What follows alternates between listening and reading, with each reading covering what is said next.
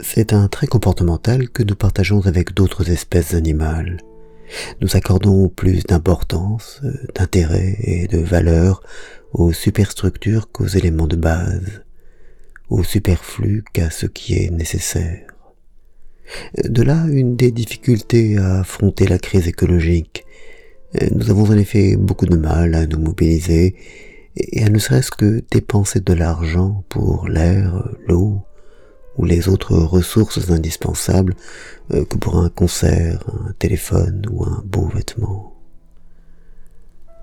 Il n'y a pas à cela que de mauvaises raisons, euh, manque de sérieux ou dramatique attirance pour le facile et le superficiel.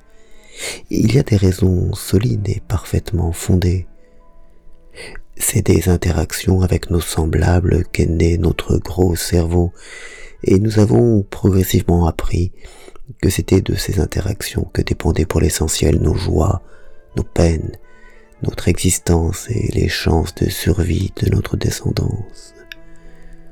Nous mourrons plus souvent des guerres ou d'une répartition inéquitable des biens essentiels que de leur absence absolue souffrons plus souvent de la mainmise de certains sur les ressources que de leur pénurie.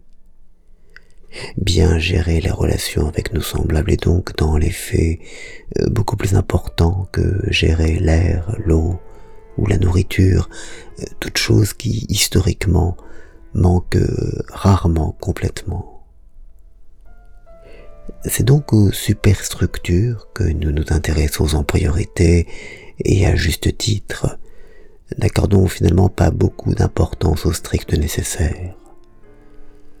Rémi m'avait ainsi fait remarquer il y a quelques années euh, que nous étions prêts à dépenser beaucoup d'argent pour un voyage au Pérou, mais jugions scandaleux de devoir sortir la même somme de notre poche pour payer le médecin qui nous opère et nous sauve la vie. Et cette inversion nous est devenue naturelle. Cet intérêt privilégié pour la superstructure est d'ailleurs à la source du succès planétaire de notre espèce. C'est bien parce que nous croyons en les autres et en notre capacité collective et non individuelle de trouver des solutions que nous avons pu instaurer une division du travail, laisser la défense aux militaires, la production de nourriture aux chasseuses, cueilleurs, agricultrices et éleveurs, permettant à la science, aux arts et à tout ce qui relève de la superstructure de se développer de façon phénoménale, engendrant et captant une part croissante de notre activité, de notre intérêt, de notre richesse. C'est de cette même primauté accordée à nos propres créations culturelles et sociales que découlent certaines des qualités dont nous sommes les plus fiers. L'altruisme, le courage, le dévouement sont des manifestations de la préférence que nous accordons au groupe sur notre propre survie, aux valeurs sur ce qui nous est strictement nécessaire. C'est une des raisons pour lesquelles la crise écologique demeure un impensé. Ce n'est pas que nous ne croyons pas à ces rapports du GIEC qui s'accumulent sur nos bureaux, mais l'habitude s'est tellement ancrée dans nos gènes de considérer que, sauf cas rarissime, la cause véritable des problèmes que nous affrontons était chez les hommes et non dans la nature, que nous n'arrivons pas à nous dépêtrer de ce schéma.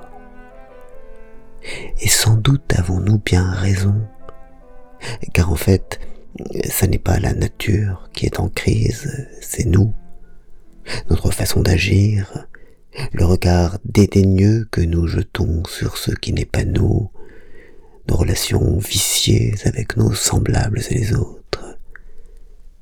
Ce que nous nommons crise écologique n'a rien d'une crise de l'environnement.